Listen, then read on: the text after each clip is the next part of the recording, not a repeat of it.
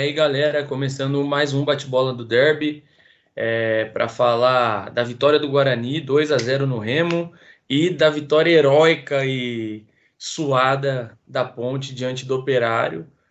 Bom, eu vou, eu vou falar com um detalhe fora de casa que o Tico queria tanto e já vou passar o destaque para ele. Seu destaque, Ticão, dessa vitória da Ponte. Salve, galera. Salve, Fael. Salve, Pedrão.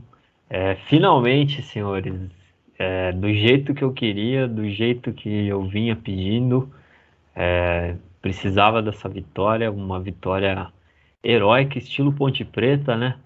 Tomando sufoco, com bola na trave, com dois a menos, com, com emoção até o final. Por isso que eu falo que Ponte Pretano nunca vai morrer do coração, porque é, tem que ter coração bom ali para assistir o jogo da Ponte.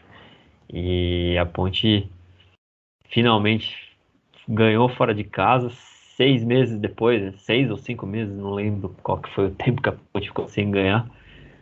Mas, ufa, finalmente! E agora a gente vai pensar o, contra o Brasil de Pelotas e vamos discutir essa vitória da Macaquinha. Boa. Fael, 2 a 0 do Guarani. Empolgou, iludiu, o Bugrão voltou a ser o Bayern de Munique Campineiro? É, foi um jogo bom. Acho que o Guarani mostrou sua força. Acho que era importante, né? Depois de conquistar um pontinho fora no derby, que não foi o resultado de todo ruim, apesar de que a vitória seria melhor, mas pelo que jogou no derby, o pontinho saiu barato e saiu bom para nós. É, garantir a vitória dentro de casa, em cima do Remo, de um time chato, tá, taticamente, que é o do Felipe Conceição, que joga organizadinho, estava numa crescente boa, se não me engano, ele estava vindo de duas vitórias. É, o Guarani foi a consolidação, né? Cinco jogos invictos, acho que três vitórias e dois empates, e é, se manter ali em quinto lugar, colado no G4. Né? Hoje o Botafogo perdeu, já deu uma, uma ajudada, Botafogo e Goiás perderam, né? Só o CRB que ganhou. É, o Guarani chegou a ficar ali, acho que dormiu terça-feira é, no G4, ou até o jogo do CRB, é, porque tinha o melhor saldo de gol, etc. Mas foi importante para se manter grudado no G4, se consolidar na briga. E, cara, ali faz uns três anos que eu não digo isso, mas o Guarani já está se consolidando na Série B de 2022, pelo menos. Olha só, coisa boa. Chegando nos 45 já. Tô feliz por causa disso já. Tá ótimo. E é isso. Boa, boa. É, se inscreva aqui no, no canal, você que está acompanhando no YouTube, você que está ouvindo no, no Spotify, segue a gente aqui, segue a gente no Instagram, acompanha a nossa resenha aqui dos clubistas não tão clubistas assim. Ticão, é, Teve que tomar calmante para ver a ponte? Ah, teve que. Tem que tomar alguma coisa. Se não tem calmante, tem cerveja, tem uísque, qualquer coisa para dar uma. calmante. Dar uma. Dar uma acentuada, porque olha. Sufoco, hein, bicho? Foi um daqueles jogos bem. Bem ponte preto, eu diria. Porque o primeiro tempo até que a Ponte jogou bem, a Ponte estava melhor que o Operário, operário que veio com, com público nos estádios, a nossa discussão ali no, é, teve uma liberou uma, uma pequena carga ali para o torcedor do operário. E eles estavam empolgados o, apesar da empolgação a ponte começou melhor a ponte teve teve chance estava dominando o jogo e aí, no, no, quando a Ponte já estava dominando o jogo, o André Luiz acertou um, um chutaço, um chute muito bonito. A bola fez uma curva incrível e a Ponte saiu na frente, mas não deu muito tempo para comemorar. Teve falta e aí que a Ponte Preta tem que dar uma de Ponte Preta. O, o Ivan armou a barreira e, se não me engano, era o Fecim que estava deitado só que ele deitou muito atrás da barreira. E ele deu um espaço da barreira. E depois, não sei se vocês viram o lance, foi o Fecim que deu a condição, deitado na barreira, para o cara do, do operário fazer o gol de empate. Porque se o Fecim tá mais Nossa, grudado na Vasco da Gama isso daí, velho. se o Fecim tá mais grudado ali da barreira, o cara tava impedidaço. Ia anular, com certeza ia anular o gol. Mas não, ele ficou meio longe, não entendi o que que aconteceu. É, eu acho que ele ficou com medo da, da galera pular em cima dele. Não sei. Alguém tem que tentar explicar esse lance que eu não entendi, sinceramente. Ele ficou longe, a bola bateu na trave. O Paulo Sérgio, que era da ponte, e ele não, não conseguia andar na ponte. Ele, ele tropeçava na grama do Moisés Zucarelli e o cara chutou um belo chute de falta. A bola bateu na trave. Ele fez gol, não fez? Teve Ledoez, não teve? Se não me engano, teve. Não. Filha da mãe. Ah, não, não, não, teve não. Não teve não. Não teve não. Ah, foi, tô confundindo. Mas... Não, não teve, mas ele chutou a bola na trave e para mim foi muito que ele aqui na ponte não foi, nossa, não fazia nada e empatou. E aí já já dá aquele medo, né? Porque Ponte Preta. Só que daí o, apareceu dois caras para decidir o jogo. Moisés óbvio, tem que ser ele e Ivan. São os dois pilares da ponte, são os caras que que tem mais técnica nesse time e é graças a eles que a ponte vai escapar da Série C. Porque se não tem o Ivan e não tem o Moisés, não ia escapar, sinto muito. É, outra coisa a ser destacado é a luta do time. O time, é, apesar de ter todos os problemas financeiros que teve, é um time que morde, é um time que, que briga, é um time que não desistiu nunca. É, de, mesmo depois que a Ponte fez o, o 2 a 1 com o Rodrigão, que para mim ele roubou o, o gol do Moisés, a bola já ia entrar, na minha opinião. Eu olhei outros ângulos, eu acho que a bola ia entrar, o Rodrigão enfiou o pé ali e roubou um gol do Moisés. Mas tudo bem, artilheiro é isso aí. Não quer saber, filho. Quer marcar o tá dedo. Fome de gol, né? Fome de gol. Precisava marcar, né? Pra o X tudo pra Tropi, pô. Exatamente. Quatro, quarto gol no campeonato dele. E ele fez o gol. E a ponte ficou melhor. Só que daí o, o juiz começou a irritar todo mundo. É, os lances capitais, eu não acho que ele errou. Ele, o, o, o Sanches merecia ser expulso e o André Luiz merecia ser expulso. Mas um lance anterior teve um lance esquisitíssimo ali na, na, na área do operário, onde a bola bateu na mão do zagueiro, o juiz nem, nem olhou o VAR. E, e também teve uma pernada em cima do Moisés, que o cara matou a jogada não recebeu nem amarelo. No lance seguinte, o André Luiz, André Luiz fez a mesma coisa e tomou amarelo consequentemente segundo. Então, é, eu acho muito esquisito o porquê que o juiz tem uma boa vontade de apitar de um jeito contra a ponte e, e a favor ele ficava fazendo teatrinho. Teve uma hora que o, o Gilson Klein tomou até amarelo, que ele começou a falar, pô, mas você só marca contra nós, deu um berro, quase entrando no campo, o juizão foi lá e deu um amarelo para ele. E com razão, ele tem que reclamar mesmo. E aí, com dois a menos, meus amigos, foi Bumba meu boi. Kleinismo pleno, o, o puro suco do kleinismo. Kleinismo em sua essência. Na sua essência, a bola não, não passava mais da. Não, não diria nem no meio-campo, não passava da intermediária. E mesmo assim a ponte se segurou, o Ivan fez umas boas defesas e a ponte trouxe para Campinas três pontos importantíssimos. Agora são quatro pontos é, da zona de rebaixamento e a Ponte tem um confronto decisivo contra o Brasil de Pelotas. Eu não cravo ainda, é, apesar da empolgação, que a Ponte já escapou, porque o jogo do Brasil de Pelotas que vai nos mostrar, né? É, ganhando fora já dá um relaxo, um, um bom um, um, bom sossego, porque mesmo se fica no empate ali com o Brasil de Pelotas, apesar de ser considerado um resultado ruim, por causa dessa vitória fora de casa, já dá um, não, não, não fica tão ruim na tabela. Apesar de ser um, ruim, um resultado ruim em casa. Mas dá uma tranquilidade maior. E a Ponte ganhando o Brasil de Pelotas, aí sim, finalmente vamos respirar e, e olhar o campeonato com outros olhos. Mas ufa, que joguinho difícil. É, eu tava com sono, tava morrendo de sono, aliás, mas é aquele jogo que te deixa é, é, com adrenalina mil, sabe? Que passa o sono na hora. E quando acaba, parece que sai um caminhão nas costas. Meu Deus do céu. que eu gosto de uma retranca. Retranca é bom por isso, você fica ligado, velho. Amo. Tá louco. Fael, Guarani totalmente oposto, né? Vai para cima e é isso. Bom, então, o jogo do Guarani foi, foi um jogo bom, acho que foi diferente daquilo que foi o derby, né?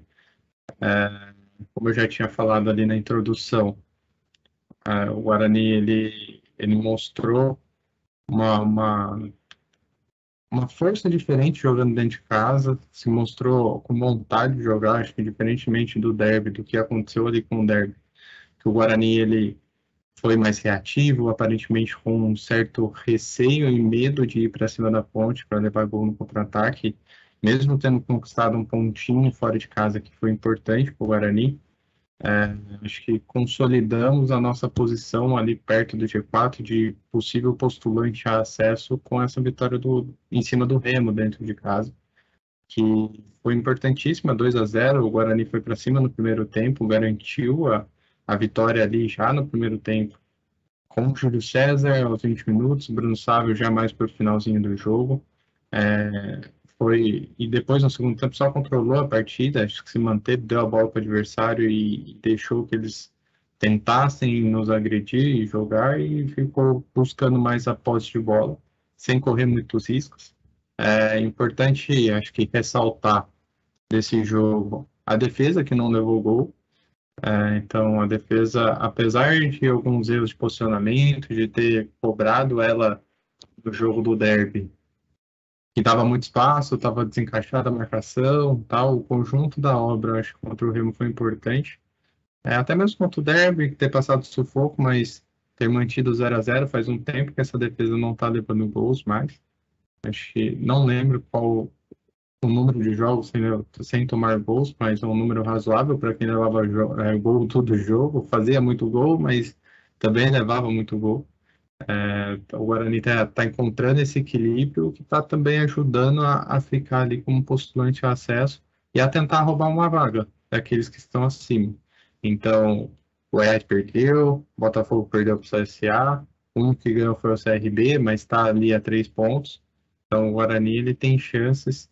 É, esse jogo mostrou para foi bom para mostrar para o Guarani, para o elenco do Guarani, a força que tem e a possibilidade de acesso é real. É, acho que foi extremamente importante por causa disso. Um ponto só que eu quero destacar aqui, nem, nem em relação ao jogo, mas é, o, o, CBF, quem que é o jumento que faz a porra da agenda de, agenda de jogo? Terça-feira, 4 horas da tarde, vocês estão palhaçada, né, meu amigo? Campinas fazendo 40 graus e os caras tendo que jogar numa terça-feira, 4 horas da tarde porra, quer, quer quebrar as pernas do, dos coitados, não tem muito o que fazer, né? Acho que horário ruim, horário de sol, acho que não, faz, não fazia sentido ter jogo naquele horário, numa terça-feira, mas tudo bem. Importante é que conseguimos a vitória, Júlio César voltou a marcar, Bruno Sávio marcou, o Guarani foi bem, agrediu bem o adversário, principalmente no primeiro tempo, e, e garantiu ali para a sequência do campeonato é, consolidou mesmo com o resultado do, do derby, que foi um ponto importante conquistado fora. Agora, na sequência, tem uma parada duríssima, é o Coxa, então líder do campeonato, 48 pontos, fora de casa, mas é uma oportunidade grande, oportunidade grande do Guarani de, de se consolidar ainda mais e de roubar alguns pontinhos. Acho que pontuar fora de casa em cima do Coxa é importantíssimo que vocês consolida adversário direto, direto, apesar de estar mais distante, ser o líder do campeonato, etc., um futebol melhor, um, um elenco melhor, mas é um, um adversário que, se o Guarani ganha um jogo lá é, no Paraná, no Couto Pereira, o Guarani cresce muito em moral e em possibilidade de acesso. Porque você ganha uma moral fodida, você ganhando coxa fora de casa, vai chegar, vai com certeza alguém da frente vai, tropeçar, então Goiás, CRB ou Botafogo, dificilmente, eu não vi a, a tabela, mas é, pode ser que algum deles tropece e o Guarani entraria de vez no G4. É, e, e, seria importantíssimo para a sequência, faltando acho que 13. Quantos jogos faltam? Uns 13? 13, 12 é. jogos? Acho que 13. Então, para o Guarani, é importante assumir uma vaga no G4 agora, principalmente para o Guarani se manter equilibrado durante o campeonato, né? Então, acho que o Guarani, apesar de ter tido uma, alguma oscilaçãozinha ou outra ali, mas se manteve num ponto de equilíbrio muito grande. Não foi nada absurdo como o Náutico, que estava fudido lá em cima, todo mundo cravando que ia subir, do nada cai. O Brusque também, que tava, começou o ano e já está lá para brigando para não cair já. É, então Inclusive, manteve... só fazer uma adenda aqui, o, o Náutico, bizarro, o treinador tá voltando, né? Que pediu demissão, o Hélio dos Anjos. Tá voltando? Não sei. Completamente bizarro. Pediu para sair, depois puro, de um mês tá voltando. Puro soco do futebol brasileiro. Justo. Ah. E ah, coisas que acontecem aqui realmente, que não faz nenhum sentido. É, mas o, o, Guarani se mantém, né? Então é importante. Eu até brinquei na, na abertura que eu tô mais sossegado esse ano, porque, rapaz, fazia tempo que nós não passamos esse, esse não aperto, que não tá brigando para cair, hoje numa campanha de recuperação. Então o Guarani já está chegando aí próximos dos 45, mais uma vitória, já, já basicamente se mantém na Série B de 2022, o que já é ótimo é, e mostra a força que o Guarani e o preparo desse elenco, o preparo do projeto. É, o Guarani na metade do, da metade para frente do campeonato já está basicamente garantido na Série B. É fato que não algo que não acontecia desde que nós voltamos, né, sempre brigando para não cair ou em campanha de recuperação. E é extremamente importante. Acho que para o Guarani essa consolidação aí próximo do G4 em briga direta pelo acesso. Boa. Basicamente isso aí do Bugrão para essa semana, dessa semana, né? E para o jogo aí de contra o Coxa. Bom, é isso. Ticão, o que esperar do confronto direto da Ponte? Olha, eu tô bem esperançoso. A Ponte achou uma maneira de jogar em casa, jogou bem contra o Guarani, jogou bem o último jogo antes do Guarani em casa. Então é só tomar cuidado que o Brasil de Pelotas acredita numa retranca ferrenha aí, eles não vão querer é, fornecer campo para a ponte, então eles vão ficar marcando bem atrás, vão estacionar o ônibus ali. E a ponte ter paciência, tocar no Moisés, aproveitar a boa fase dele. E com paciência, com calma, tem 90 minutos para fazer o gol, não precisa fazer gol logo no primeiro tempo, nos primeiros minutos. Então não precisa ser afobado, vai ser um jogo onde vai exigir muito dos atletas. É aquele jogo onde a equipe adversária está desesperada, já está quase. Eu diria que já está rebaixada, né? Porque o Brasil de Pelotas está com poucos pontos aí. Estou olhando aqui a, a tabela, o Brasil de Pelotas hoje está com 16 pontos e 25 rodadas. É horrível. Então, praticamente foi, né? E não ganha há cinco jogos. Então, é aquele jogo que a Ponte adora perder.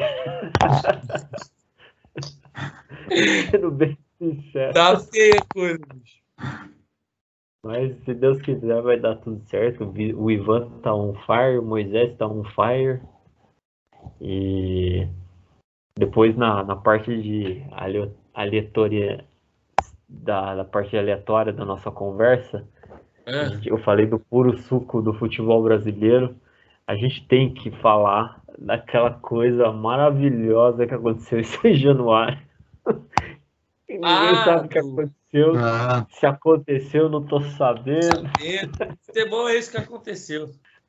Mano, bizarro, bizarro. Assim, é, a gente estava até gravando o, o, último podcast na hora que aconteceu. Uhum.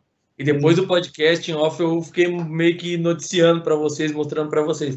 Cara, eu não entendi nada, porque pelo que eu vi, ninguém viu que o gol foi anulado. Anularam o gol Só que só o juiz ficou sabendo que o gol foi anulado e ninguém ficou sabendo de nada. A Globo não noticiou nada, o jogo tava como se tivesse 2 a 0 só que na real tava 1 a 0 É bizarro, cara. É, meus oh. amigos, vocês pedem a agilidade do VAR, a Globo foi lubridiada, se ferrou agora. Foi tão ágil que nem viram. É. Nem viram. E... e o sensacional foi a reação do, do pessoal do Cruzeiro Esportes. Eu ia falar isso. ah, que imbecil! Para, para de comemorar, vocês estão comemorando o gol de honra. A, a, transmissão da Globo também, o Luiz Roberto. Eu não estou entendendo essa comparação toda dos jogadores do Cruzeiro. Sensacional, velho. Nossa, é o puro suco do futebol brasileiro. Puro é o puro entretenimento.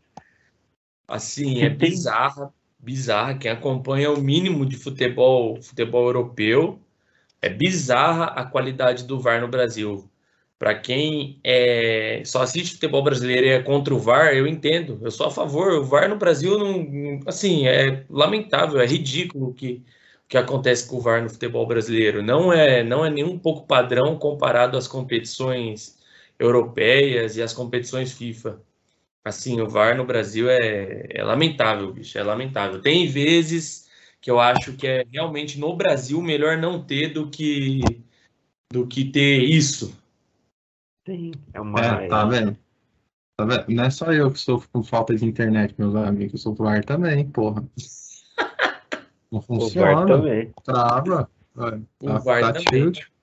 Não, o que eu acho bizarro do VAR é ele procurar o erro. A jogada às vezes Sim. não tem nada. Aconteceu, passou batido lá, mantém, mantém a decisão. Quando o VAR está em dúvida, normalmente se mantém a decisão de campo. Não, o cara tá, ele sentiu o feeling ali, sentiu o timing da jogada dentro de campo, mantém a decisão de campo. Aqui no Brasil não, bicho, o cara fica lá meia hora conversando e bota a mão na boca. Eu nunca vi o juiz para não fazer leitura labial. Porra, para, bicho. Aí chama a central da pita. Central da pita, o que você acha? Ah, vai olhar o VAR, né? Ah, pelo amor não. de Deus, cara. Aliás, é, eu vou sabe? aproveitar aproveitar o comentário seu e vou dar um exemplo do que aconteceu nesse jogo da Ponte contra o Operário. O VAR, ele revisou lance que não é do VAR. É, o primeiro amarelo do André Luiz, que depois ele foi expulso, ele, ele deu uma pernada no cara, foi para amarelo, só que na, no campo o juiz não deu. Aí passou o tempo, o juiz foi pegar a bola, o jogador ficou aquele reclama, reclama, reclama.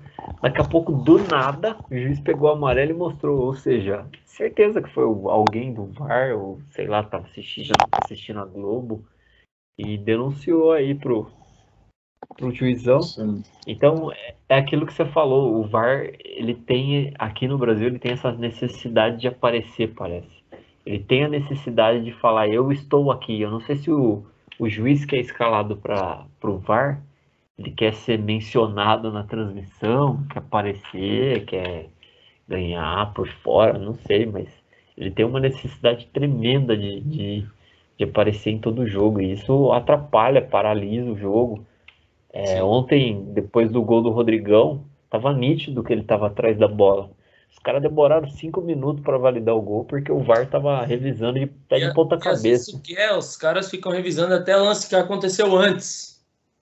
Se antes da, do cruzamento, por exemplo, alguém empurrou, ele vai marcar falta para anular o gol. O VAR ele fica buscando imagens para anular o gol. É basicamente isso, cara. Não, uhum. não deixa acontecer. Ah, deu uma trombada no começo do lance que foi sabe? Não, não tem como, amiga. É, fica, fica difícil de, de assistir e os jogadores também não colaboram nem um pouco. Assim, a arbitragem, além de ser fraca, fica crítica também para a CBF, que não profissionaliza, não. Assim como em quase tudo no futebol brasileiro, a CBF não dá estrutura nenhuma. Além dos árbitros serem mal treinados, os jogadores também não ajudam, bicho. Ô, toda hora para, é uma falta, cara. Uma falta que acontece é aquele bolinho, é cinco minutos para bater, o jogo não corre, e o juiz com aquela necessidade de querer falar, querer mostrar autoridade. O juiz não tem que mostrar autoridade, amigo. Marcou a falta, é falta, velho. Vai lá, bate a falta e segue. Aí um jogador vem reclamar, o juiz quer debater. Não tem que debater com o juiz, o juiz marcou a falta, é falta. E infelizmente fica aí, cinco minutos para bater uma falta lá da meia-lua, eu, eu fico indignado com isso. Sim. E fica não, já todo criticando. Não, mais uma crítica aqui. Minha tá crítica tá que eu sempre fiz, a central do apito. Cara, antes era tão simples a transmissão, ficava um comentarista de arbitragem na cabine. Acontecia Sim. o lance lá, o Galvão. É, o que você achou da. Arnaldo César Coelho, o que você achou da jogada? O Arnaldo ia lá e dava a opinião dele. Agora não, acontece a jogada. Passa dois minutos e daqui a pouco o Paulo César na central do apito. Depois de dois minutos, o Paulo César para comentar um lance que passou faz meia hora e já tem mais dois lances para ele comentar acumulado. Não faz nenhum sentido a central do apito. A Globo tem que acabar com isso. Bota o comentarista lá e não fica com essa graça de central do apito. Pô, pelo amor de Deus, isso daí é, é desanima o telespectador de assistir, velho. Desanima. Isso aí é corte de custo, meu amigo. Ah, e desanima o telespectador, velho. Você pega a transmissão da, Fo da Fox lá, já tá o Simon lá. O Simon é, foi falta, entrada temerária. Já é direto e reto ali, não tem essa de central do apito, velho. Nunca vi isso. Não, é mais fácil. Mas é basicamente parte de custo, porque acho que foi quando entrou a pandemia que eles começaram com essa porra aí. Se eu não me engano. Não, é antes da pandemia é. começou esse bagulho de central do apito. Para avaliar os lances depois do jogo. Aí depois não. do jogo ir pra ah, é, não, mas depois do jogo, né? Mas ainda sabe? tinha ah, não, É horrível, é péssimo.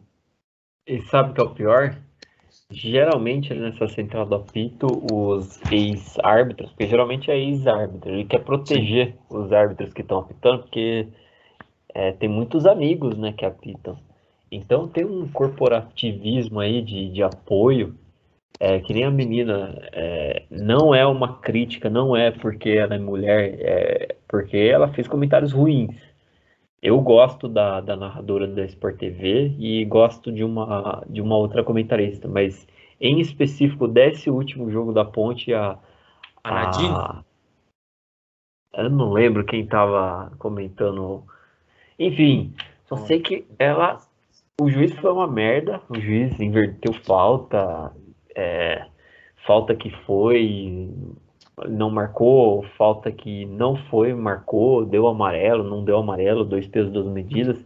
E ela elogiou o juiz. Ela sempre que entrava, aquilo que o juiz apitava, ela falava na tal de central da pita. Então, para que que tem central da pita? Deixa o jogo seguir, deixa o comentarista. Eu prefiro muito mais o Kleber Machado viajando lá depois de, de que o Kleber Machado deve, deve usar substâncias ilícitas antes do, da transmissão. Né? Kleber Machado pra... é maravilhoso. Não, Salvo, ele... foi falta ou não foi? Pode ser uma falta ou não pode ser falta. Ele é, ele é doido, cara. Eu amo o Kleber Machado. Kleber Machado é Eu foda. também amo. Kleber Machado e Casão na transmissão, velho, é algo maravilhoso, mano. Isso que eu ia falar, o Casão também, nossa. Mas eu prefiro, eu prefiro ele, eles comentando do que ela falando. Ah, ah, foi. O juiz está certo. Pô, a gente está assistindo. O ju... se, se ficar falando tudo que o juiz marcou que tá ok, então não precisa de central da pista. É isso. Algo mais a acrescentar sobre VAR, Ponte, Guarani? Tem que o Guarani e a Ponte agora entraram com um pedido para a prefeitura de ter torcida no estádio também. É. Já que foi liberado para a Série B.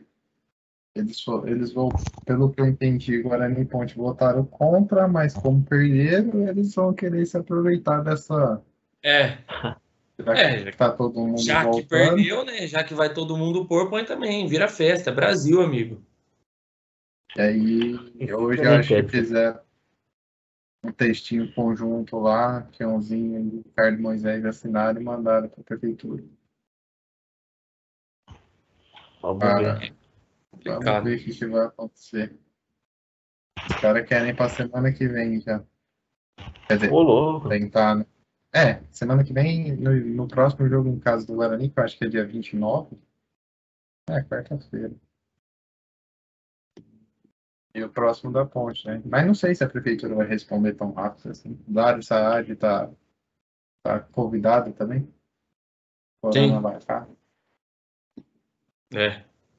Bom, vamos ver o que vai ser, mas provavelmente vai liberar, né? Igual tá liberando todo mundo ah, aí, provavelmente é, vai liberar. Bragantino liberou, né? Bragantino teve Oi? Um...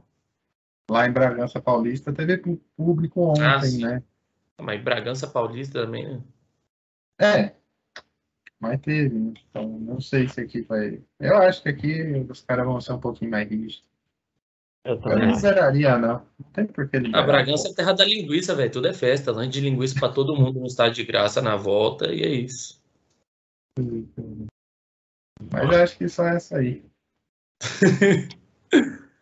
Bom, então acho que é isso. Ticão, algo mais, meu querido?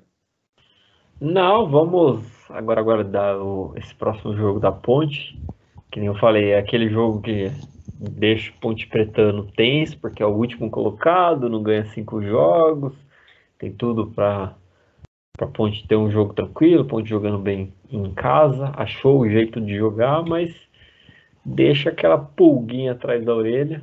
E que nem eu falei, se, se for para perder ponto, que seja um empate. Porque derrota não dá, né?